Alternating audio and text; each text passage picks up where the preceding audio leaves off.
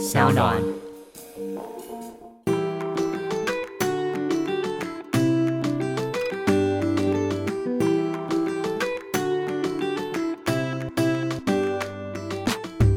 欢迎回到艾比爱公威。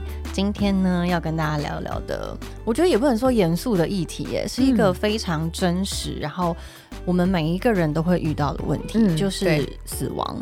没错，我觉得以前不敢聊死亡，是因为你觉得它太黑暗、太负面。对，它太未知了。对但我觉得现在有很多管道了，嗯就是嗯还有很多方式，你可以去慢慢理解到，其实它好像是一个必经的过程，我们一定要来迎接这一天的。你有没有好奇，为什么很就是我们从小都听到很多故事，比如说嗯人死了会到先过一个奈何桥，然后喝一个孟婆汤，然后再到一个什么什么地方？这到底是谁讲的？就是 这到底是谁 有这样的经历，然后来告诉我们？然后我前阵子呢，就是、因为我在做这样的思考的时候，前阵子不知道哪一个状态、哪一个场景下听到了那种嗯和尚，日本的和尚他们的。高龄的僧侣啊，嗯。他们在这种非常非常高龄的，他们在死前的最后的贡献呢，就是当他们快要濒死的时候，小和尚都会围绕在他的身边病床边，嗯。然后那种最后人不是要死之前都会要叹下最后一口气嘛，嗯。在他叹最后一口气真的快要走的时候，旁边的身旁和尚会把他摇起来，跟他说：“老和尚，你看到了什么？你看到什么？”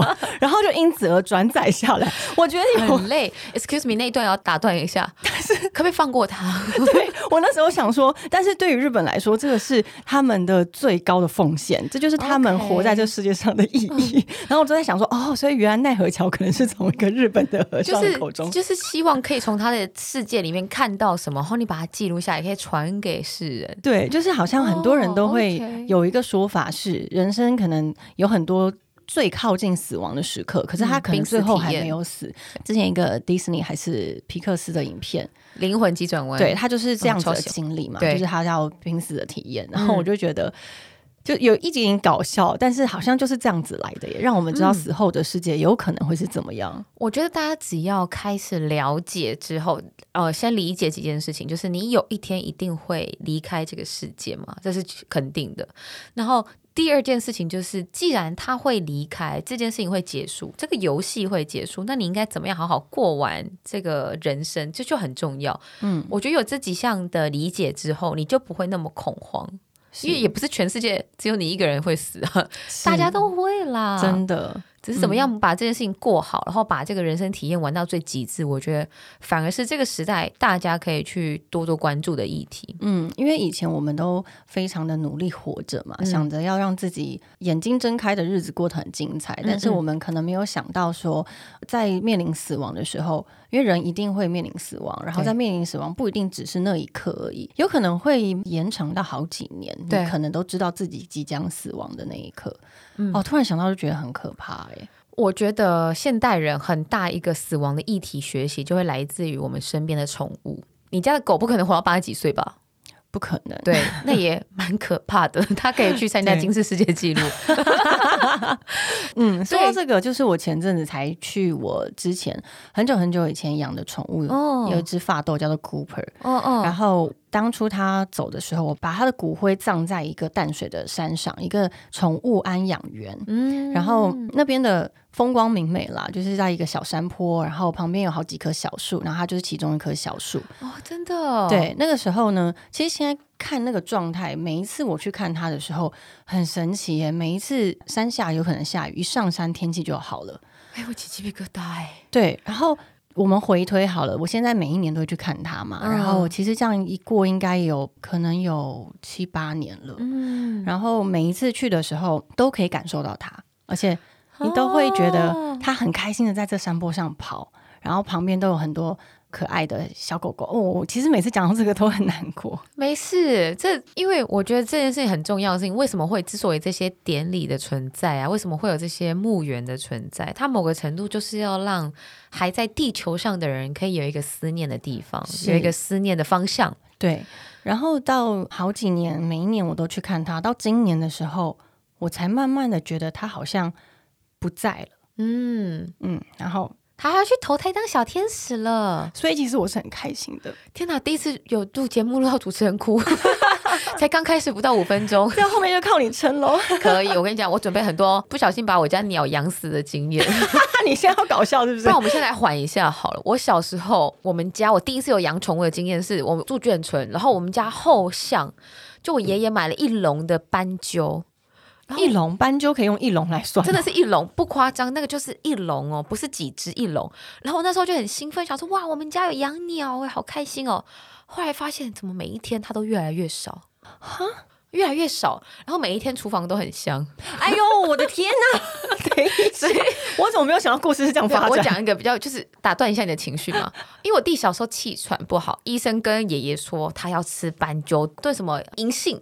哦，所以我人生第一次对补汤还有对鸟有印象，就是因为我家那一笼斑鸠都被我弟吃掉。Oh my god！你弟有越来越像斑鸠，就觉得他背后很多鸟灵啊。你不要这样吓他。对我小时候很喜欢鸟，所以我妈就开始好斑鸠不能养，因为斑鸠是弟弟的补品。所以我后来养了白文鸟。哦，白文鸟不能吃的那种，嗯。各位家爸爸鸟不能吃，然后我们家就养了一对，就是公母这样。然后我就每天就看他们在鸟巢。然后有一天，我就发现，哎，母鸟有点脾气暴躁。它可以延伸到到我们前面讲的几集故事，就是它会把蛋推下去，就是它很暴躁，它会对公鸟生气，然后它会把它自己生的蛋推出去，推出鸟巢外，所以鸟蛋就会破掉。这样，天哪！后来更暴躁到它会把公鸟啄死，这么悍。对，然后可是我，因为我小时候对鸟的知识没有那么充足，所以我就不懂，是想说，哎，怎么他是因为看到旁边斑鸠越来越少嘛，所以他很焦躁，还是怎么样？嗯，然后就公鸟，但每过几段时间，公鸟就会挂一只，然后我妈就会再买公鸟回来，会再入赘，这种有种那种诈领保险金的感觉，因为黑寡妇啊，她。那才我国小的事情，后来我自己也承受不了，就是死亡这件事情。那时候我承受不了，因为我就觉得公鸟好可怜，公鸟每一次都被它杀死了。嗯，我就是你是看得到公鸟是死亡在，对，就死在那个笼底下面。然后我就觉得，哦，我小时候就有很不舒服的感觉，所以我就跟妈妈说：“妈妈，我们还是不要再养白文鸟好了，把母鸟还回去给。”鸟店老板，看他可以怎么样，看他可以供几个那个公鸟。对，不确定是我们照顾方式有错误还是怎么样，所以我觉得那时候反而是我第一次很小的时候不知道怎么样处理宠物死亡，嗯嗯，还有宠物脾气暴躁这件事情。其实我回想起来，那个时候我处理我们家狗狗宠物死亡这件事情，也是在一个，它是一个很临时。就走了，在医院就走了。然后那时候年纪也很小，好像才二十几岁，你根本不知道怎么样处理这件事情。所以当他走的时候，医院的那个护士就直接递给我一个名片，就说：“那你就找这个宠物的，就算礼仪师，对礼仪公司，礼仪公司，然后专门处理宠物的。”那时候我还在龙潭哦，然后这间公司在淡水。但是那时候你已经悲伤到没有办法时间去思考到底要选择哪一家最合适，你只想要赶快让他有一个舒服的地方，就是安安置他安眠着。对，所以呢，那时候我就是很伤心的在动物医院一直哭，一直一直哭，一直哭，然后等那个呃礼仪公司他们从台北开车下来，然后那个画面我到至今都依稀记得，他就是开着一个黑色的一个轿车，嗯，然后。开到龙潭，然后他们都非常的知道这些事情要怎么做，然后就告诉我不用担心。然后我忘记那时候是我自己回台北还是怎么样，就是他们就先把我的狗接走了，我就直接当下就直接回台北，然后我们之后再处理后续的一些火化，然后把它变成骨灰啊。然后最后我决定就是要把它土葬的时候，为什么我要聊这个？是因为也有网友问我说，今天他有养很多宠物，但是他不知道要怎么样面对宠物死亡之后的后续，到底是要选择树葬呢、火葬啊、土葬什么什么的？问我那时候的选择的嗯抉择的关键是什么？但我最后回想起来，我告诉他，其实。这一件事情只是让我们刚就像 Maggie 刚刚说，只是让我们还活在限制上上的人追思他的方式。对我自己认为，宠物它并没有任何的喜好，它不一定会喜欢在海里、在山上、在树上，而是你觉得用什么方式可以让你。活着的人心情更舒适一点，然后你有一个地方还可以追思他。因为说真的，如果是以一个科学的观念来说，他就是不存在在这个世界上了。嗯，对。所以后来为什么我说每一次去看他的时候，都感受到他存在，然后到这几年这一年，我感受不到他，然后他去做别人的天使了。我觉得是因为我的伤慢慢被疗愈了，嗯，然后我慢慢慢慢的可以面对这件事情了。嗯，虽然至今我讲到还是很难过，但是我后来觉得说，其实死亡就是这样子的，就是当你越练习越去面对它，你就越能够了解这是一件什么样子的事情。因为人害怕就是因为未知嘛，对，没错，你对未知的东西感到害怕是正常的。嗯，对，所以在我知道，呃，我的宠物，我的狗狗，它现在很开心的，他一定会开心的，就是在某个地方，不论他是用什么样的形体出现，嗯，我都非常的祝福，而且很感激他能够陪伴我度过那段时，而且教会你一些事情，对吗？是，真的是。我四月的时候也面临到我们家的小猫。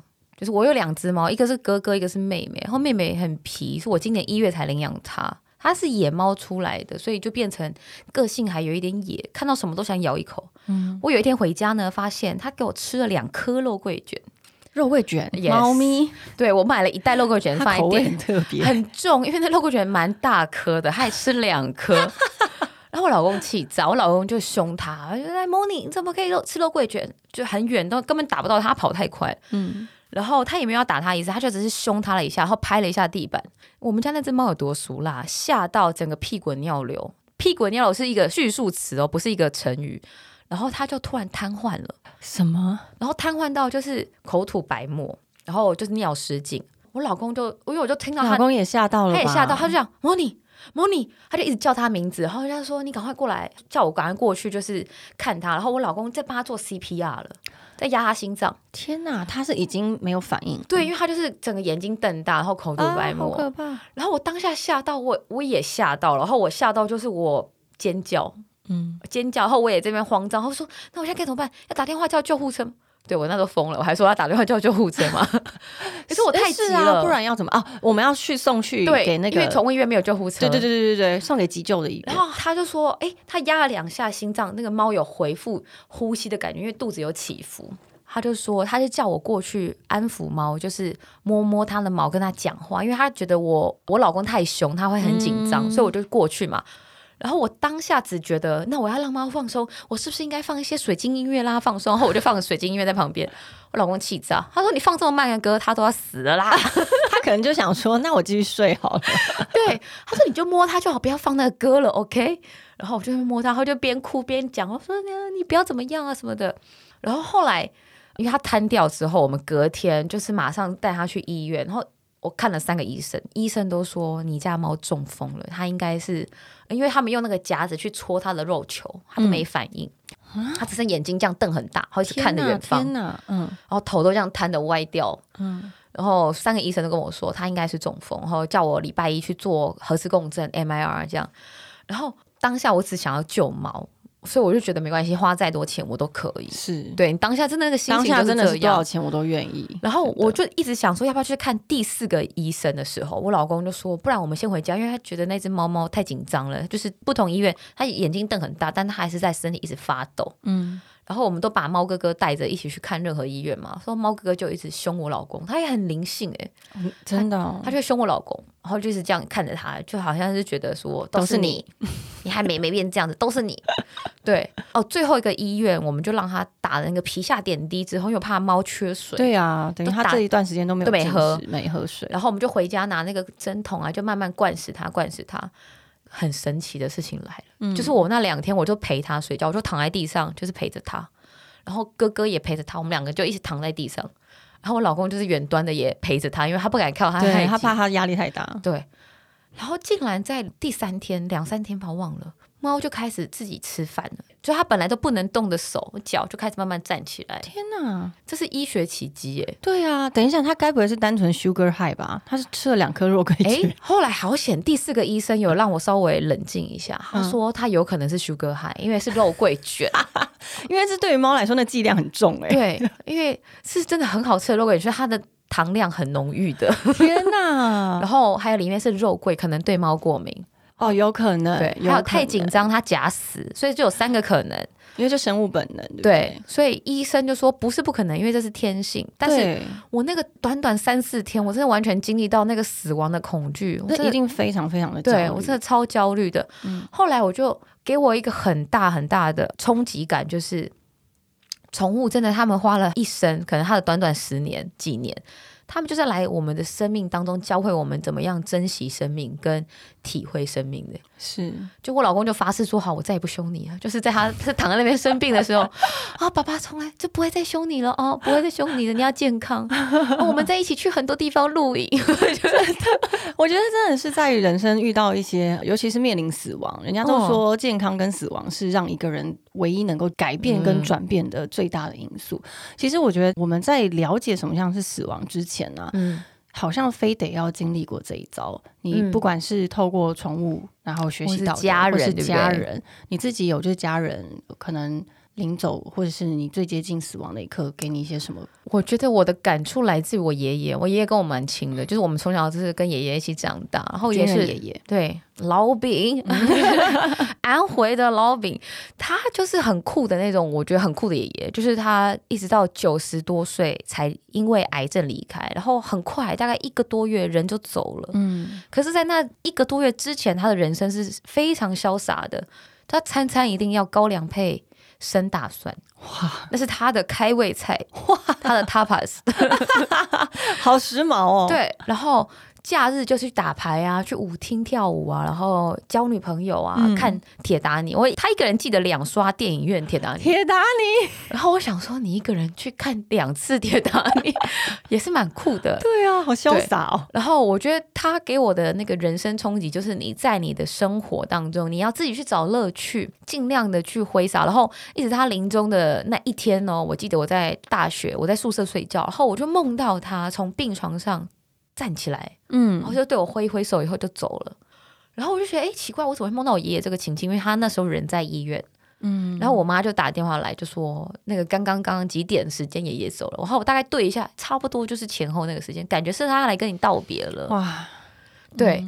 然后这件事情我当下还没有很大的那个冲击感，只觉得啊，就是家人离开了，然后我很难过、很伤心。但是你还不会把它反映在你自己的生活上面。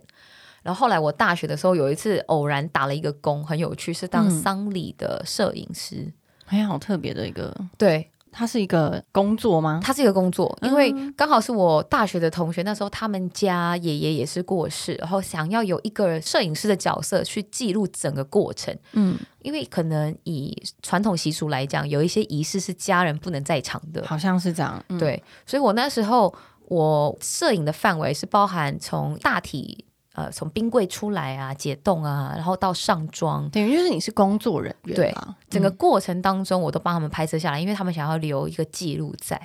然后还有到最后送火化这个过程当中，我都是拍摄。那个当下可能是因为我是第三者的角色了，然后你会比较清晰的知道你在看这件事情的时候，你自己可以反射自己内心的生活状态。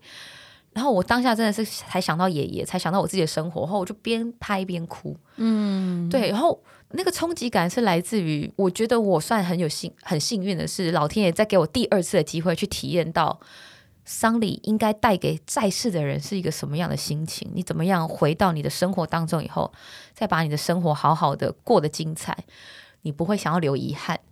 然后，哎，真的是就很有趣的，就是在我人生中开始发酵。嗯。但我就会比较珍惜一点身体自己的健康，对，你就不会觉得说哦，我的生命是无限的，然后就会想要这样子随意的浪费，对吗？对，而且好像会是在会重新排序自己人生中重要的事。对啊，尤其你自己有经历过很深刻，是跟你自己的死亡体验吗？我其实从很小的时候，我爷爷过世，我奶奶过世，然后到最近期的我外婆过世，嗯。其实也不近期，应该也有三年多了。嗯，就是我外婆其实跟我是很亲的，然后她影响我很深的是，我妈都说我其实就跟我外婆很像，就是很乐天啊，然后什么事情都很 OK 啊，很开心这样子。然后其实我觉得很特别的是，因为她晚年呢，因为生病，然后她得了阿兹海默症嘛，就是会有一点点的失忆的状况，所以呢。后面有一段时间，我回去看他说他是不记得我是谁的，所以那种感觉其实是你会觉得好像他正在为你准备，他帮助你离开他，让你不会到时候没有办法接受失去他的感觉。对，就是其实他已经离开了。而且我觉得很有趣的事情是，就像你刚刚说的，嗯，其实死亡这个议题，它会不断出现在你的生命中，然后你会时不时的一直回想这件事，然后它不一定当下你会感到难过，嗯，而是好几年之后，或是某一天聊到这一件事情以后，你才发现，哦，其实他那个痛还在那里，嗯。会不会这集我都不能讲啊？我一讲我就哭。这集你讲了，这一集是他跟他声明他没有感冒，他只是对。但是因为我很容易为了这种事情，然后我觉得很正常啊。如果你讲到这件事情都不流泪，也没有感触的话，可能你你的生命当中还没有把这件事情真的完全纳入到你的生命当中，你太过排斥啊，或者是你刻意的去封闭它、冷感它。但我觉得也是因为它是很自然的，很自然，而且我非常非常想念他们。嗯。不会，我觉得我很相信那个《灵魂急转弯》里面讲的那个故事逻辑，就是我们迟早有一天会再相遇。对，只是说我们怎么样可以把握这个肉体在地球上的时间的时候，可以一起去创造更好的回忆。嗯嗯，因为我反而跟你相反的，有一段地方是我自己是那个快要死去的人啊。怎么说？对这件事情，我现在才意会到，我当时是没有意会到，我十八岁。Exactly 四月二十八日生日那一天，我住对住进台大医院病房，血液肿瘤科。天呐，Maggie，我现在是不是好好珍惜你？真的，等一下结束来拥抱。我觉得年轻时候你会觉得生命无限嘛，所以你会很恣意的去消耗它。就像你有一张无限刷的黑卡的时候，你什么都想买，对吧？嗯。然后我那时候就是乱吃来路不明的减肥药，然后就吃到的确也瘦了，可是瘦的不是很健康，然后每天都在发烧。然后烧到最后，我妈就一直带我去看医生啊。看到最后一个诊所的时候，她就觉得我的症状很像血癌，因为白血球不会这么高，抽血抽出来那白血球高的不行。她就建议我转诊到台大去。我记得我才刚进台大那个检测单位那边以后，她就马上跟我爸妈说，他今天就要住院。然后我想说，哈，你爸妈吓死，今天我生日哎，啊，然后还叫他哈，就那医生就说，哎，你不要闹了，就是。你今天就要住进来，马上就要做检查，而且他安排我抽骨髓，对对对，就是确定是不是真的。呃，从我的骨髓制造这边的血液制造就开始有白血球病变的事情。然后我妈就说：“那请问医生，他什么时候可以出院？他接下来要那个大学联考。”他说：“你女儿都要死了，你还管她什么大学联考？”然后我当下就看到我妈啪啦就一直哭，因为你妈可能还没意识到这么严重。对，她说：“没，我就没有把你照顾好。”然后我当下觉得：“哎，你干嘛？就是没有那么严重吧？”我那时候还没有觉。的，然后后来一直住在那边住了一个多礼拜后，发现哎事情很严重哎，就是呃大家每个人进来病床看我，好像都很很在跟你告别嘛。但我觉得我没有怎么样啊，我我也没有觉得我身体有特别的不舒服或什么的。我每天就是吃好睡好，然后反正就是差别是我身上带一个病环嘛，然后穿着病服这样子。然后时间很多以后，我就开始每天写日记。以前就开始写日记，可是那时候我写的方式很很草率，我写在那个摩斯汉堡的卫生纸上。哎，因为那时候楼下有摩斯汉堡，然后我们那病环嘛，就是下去病人可以换一个汉堡，是不是打折？九折还几折我忘了，但是就会很多摩斯汉堡。因为我爸那时候好像就随便让我吃，他也觉得就是不知道女儿要怎么样，那就随便让我吃。然后我觉得太爽了吧，随便让我吃。对，然后我就开始会写在那个摩斯汉堡上面，就写说，哎，那我是不是应该来写一下，如果我出院的时候我想要干嘛？嗯，我就开始写说，我希望我二十五岁时候要干嘛，就开始会对未来才真的认真的做规划，好像是从那一刻开始有一个契机点。嗯，然后也会开始想要跟身体道别、跟道歉，就觉得啊，不好意思啊，我的肝啊，我没有好好照顾你，让你肝指数超标十几倍。天哪，都是这样，怎么会乱吃减肥药呢？真的，我那个损友是 Peggy 了，就是他，他自己瘦成那样还好意思这样子。就我们两个以前高中都是魁梧型，所以那时候你就会想要用。Shortcut 短进的方式去做这件事情，但是你不懂得去筛选什么是好的，什么是对的方法，所以那个过程，我记得我住院前后住了一两个礼拜吧，还是两三礼拜，我有点忘了。我只记得我 always 看出去就是二二八公园那一片风景。哈，那你那时候会觉得自己真的会有就是濒死的这种感受吗？因为每一个人，包含医生来看，跟我爸妈报告，好像都是那个状态。可是我自己本人是没有感觉，就你身体不会不舒服，可是大家都觉得好像有点。很紧张，对，然后突然一直到我要去抽骨髓那一天早上，因为我们抽骨髓是要你整个人身体屈膝，然后抱着膝盖，他要把这很大一根针哦，这样可怕插进去要抽骨髓出来。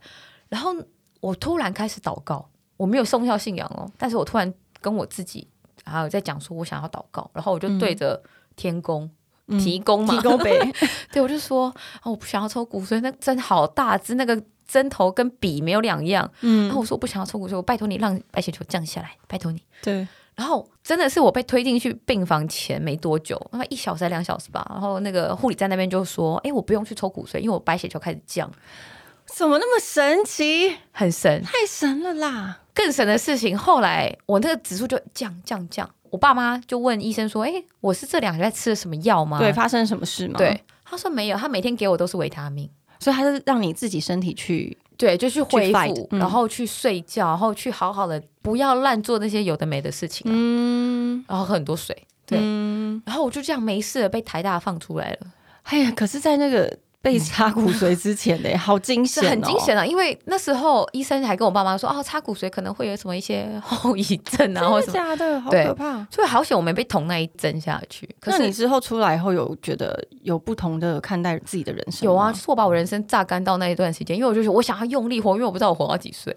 啊，你是说反而之后又太极端？太极端了。但我觉得，就是这个过程当中，让我开始学一些平衡啦。以前是用极端的方式对身体嘛，然后后来是极端的方式对工作、还有生活、交友圈。嗯嗯嗯，现在的我就是非常注重养生啊、睡觉啊，然后吃的均衡啊，这个就是需要体验的。我觉得你经历死亡的那个前提，或是你体验一些死亡的议题，不外乎就是为了让在世的人可以有一个更好的生活方式。对，他就是让我们学习到这一块。对啊，然后嗯我觉得我非常感恩身体，还有包含我自己走过这一招，然后还有甚至去参加丧礼的时候，哦，我讲丧礼是同辈的丧礼哦，我不知道你有没有这种经验。没有同辈的没有哎、我二十五岁参加过一次，那个也是让我印象深刻的丧礼，就是我的大学同学因为工作跑新闻跑到过劳，然后虽然那时候我们大家不有那么熟，可是我们都想要去他的丧礼去表达一个致意。嗯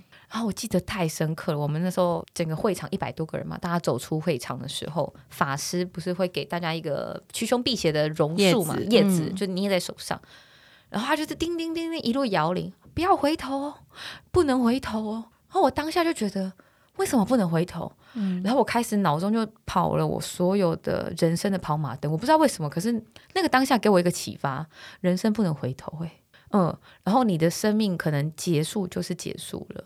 我觉得这是一个非常好的一个启发。对，所以我就觉得，哎、我就开始思考我自己的丧礼，我想要做什么？我想要做生前告别会吗？我想要对我想要知道，我人生过完这一遭之后，我有没有一个机会可以跟大家好好道别？嗯，对，好，我觉得生前告别会这是一个非常棒的一个方式、欸，不确定我们接下来的这几年社会社会有发如此开放，对对？对。对？大家可能以前真的比较忌讳讲死亡啊，或是比较忌讳讲告别，是因为我们对于未来有一些不了解。嗯，但如果说我们可以对这件事情越来越理解，虽然我们现在都很年轻，但谁知道明天跟死亡是哪一个啊先来？对对对，对，尤其是疫情，又可以让我们更深刻去体会这件事，嗯。所以大家应该要好好的去思考一下。说到这个，我突然想到，不是二零一六年的时候，然后有一个很大的预言，一直说二零一六年会世界末日嘛？我忘记某一年还是二零二零，二零二零，反正就是这几年。哦然后呢，我记得就是在时间几月几号我忘了，在那个几月几号之前呢，这个新闻就越爆越大嘛。哦然后大家都会想说什么，真天啊，真的要世界末日啦！嗯然后告诉大家这件事有多么真实，因为嗯包括媒体，包括什么事情，什么科学什么什么，然后就让这件事情变得好像是真的的状态的时候，我记得我那个时候好像传了简讯给所有的人。我的家人，啊我爸爸、我妈妈，告诉他们我爱他们，然后如果来生还能够再相聚，那时候我就觉得其实蛮好笑的，就蛮可爱的，就是真的是在面对死亡的时候，你会想到的都是感谢，嗯嗯嗯，然后你会很珍惜你能够遇见的每一个人，嗯。而且你会想到的都是开心的事。我自己啦，嗯。我觉得有时候其实你可以用一个思考的方式，是当在面临死亡的时候，或是当你的人生只剩下短短的时间的时候，你希望你想到的是什么？嗯你难道希望你想到的是你那些后悔没做的事吗？或者是你嗯跟你的家人的争吵，或者是没有办法解开的结吗？